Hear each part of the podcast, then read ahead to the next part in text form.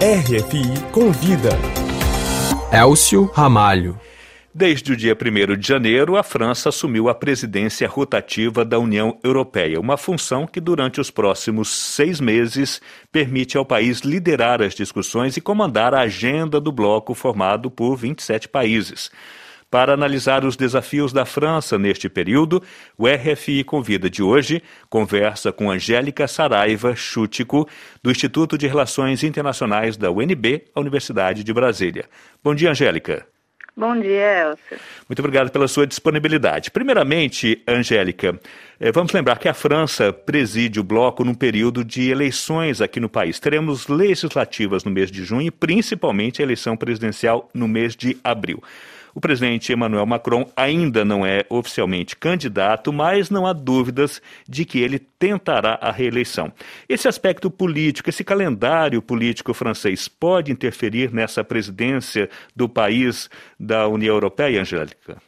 Com certeza, é, é a presidência francesa é, da União Europeia vai ser marcada por essas eleições nacionais, tanto o período de campanha, que se inicia é, em março, quanto a própria eleição em si, o resultado, como você bem pontuou, uh, o Macron deve tentar a reeleição e, e há uma grande expectativa também é, entre os demais sócios da União Europeia de que ele seja reeleito e possa dar continuidade, então, às suas propostas para o bloco europeu, para o projeto de integração regional e o próprio Macron, nas eleições presidenciais, terá que enfrentar os candidatos de extrema-direita, né, nessas eleições nacionais, que muitas vezes questionam, criticam ou são até contrários à participação da França na União Europeia. Então, a agenda também da integração europeia irá afetar as eleições, assim como as eleições também afetam o papel da França durante essa presidência nesse primeiro semestre de 2020 a depender do candidato que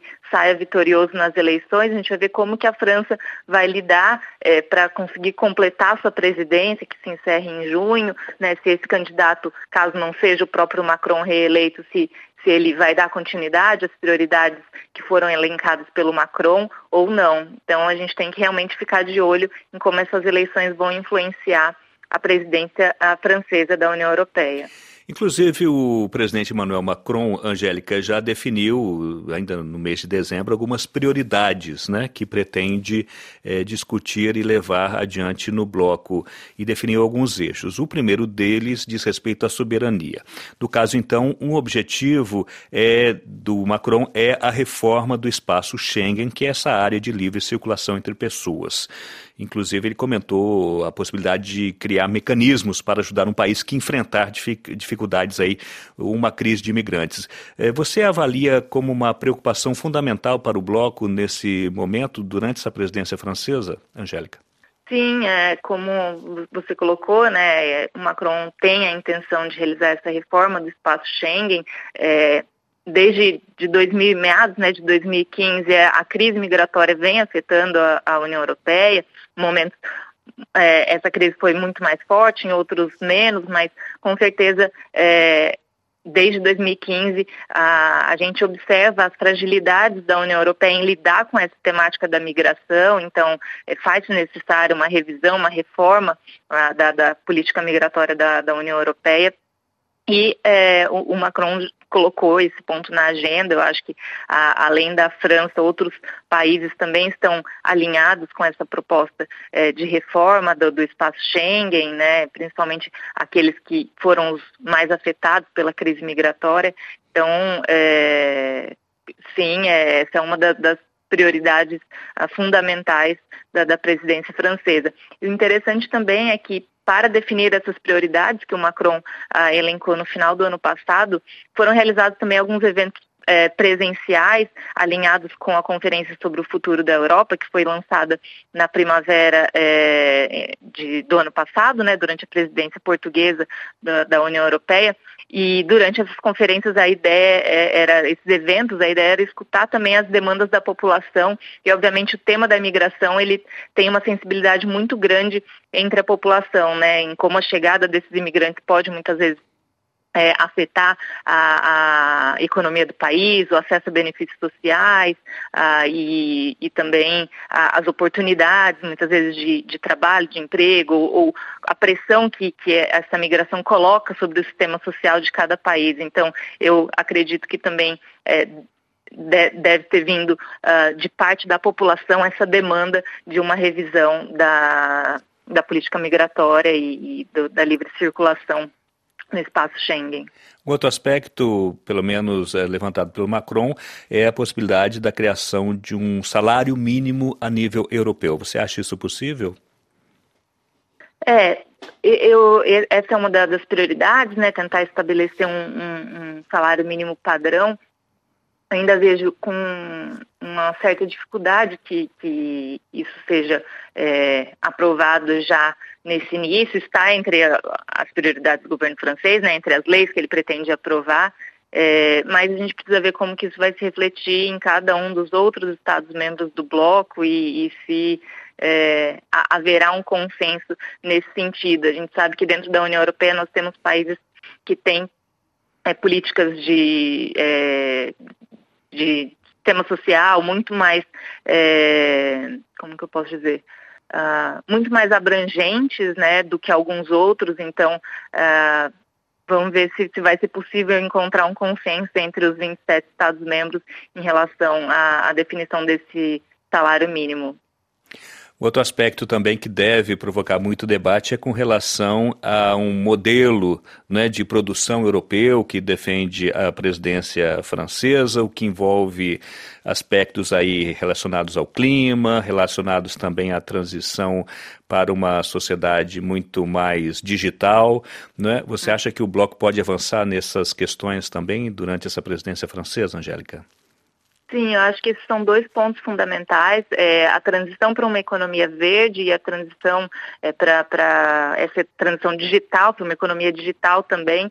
É, e aí, nesse sentido, eu acho que a prioridade francesa se alinha muito com a, a, as prioridades da própria Comissão Europeia, da, né, elencadas pela Ursula von der Leyen, né, então a, o Green Deal, né, é, esse acordo verde da, da União Europeia, e agora também com a formação do governo ah, na Alemanha com a participação do Partido Verde e isso com certeza vai ser reforçado já já seria uma prioridade do governo alemão ah, mas agora ah, com o Partido Verde formando a coalizão de governo eu acredito que isso vem muito mais forte e aí então a, a França consegue esse apoio também junto à Alemanha é, um dos temas em relação a essa transição para a economia verde que vem sendo discutido é, e que deve gerar debate durante esse primeiro semestre é se a, a, a energia nuclear e o gás devem ser considerados como energias é, renováveis, sustentáveis. Aí a gente tem a pressão da França, por um lado, que ainda utiliza muita energia nuclear, da Alemanha, que é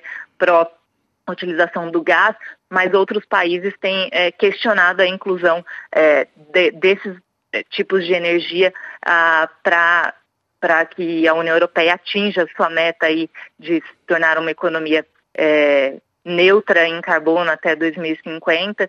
Então, esse é um debate que deve ocorrer no primeiro semestre, mas com certeza ah, faz parte da agenda francesa e, e, encontra apoio dentro da própria União Europeia e dentro do, do seu grande parceiro, né, que é a Alemanha, dentro desse projeto de integração regional essa transição para uma economia verde, para uma economia mais digital também, com leis que regulem é, a participação ah, dessas empresas ah, dentro da União Europeia.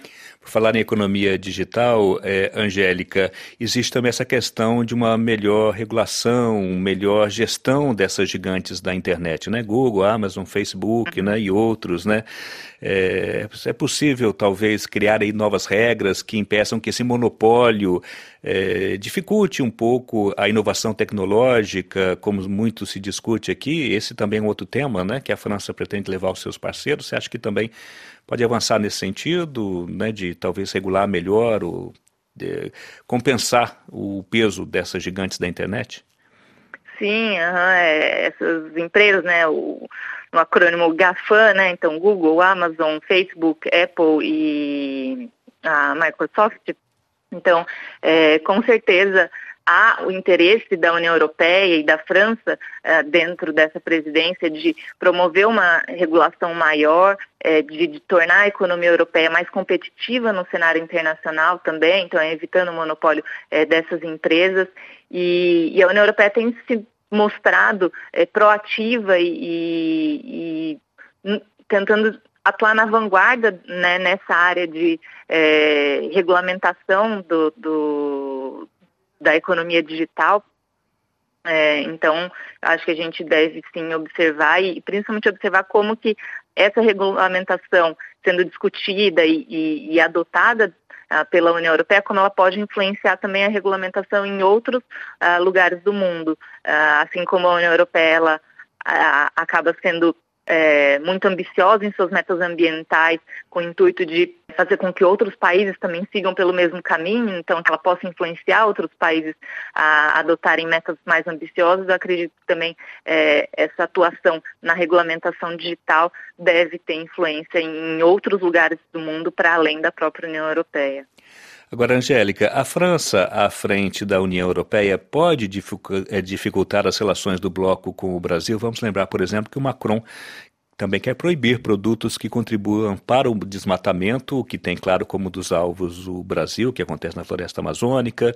O Macron não tem uma relação muito boa e próxima com o governo brasileiro atual. Você acha, então, que a França, à frente do bloco, pode dificultar as relações da União Europeia com o Brasil? Bom, a, as relações da, da, França com o Brasil já, não, não, como você bem pontuou, já passam por esse atrito, pelas próprias desavenças entre eh, os presidentes, né? É, essa falta de é, uma proximidade muito grande e, e as próprias dificuldades que, que, já ocorreram nessa relação, né, a troca de, de farpas.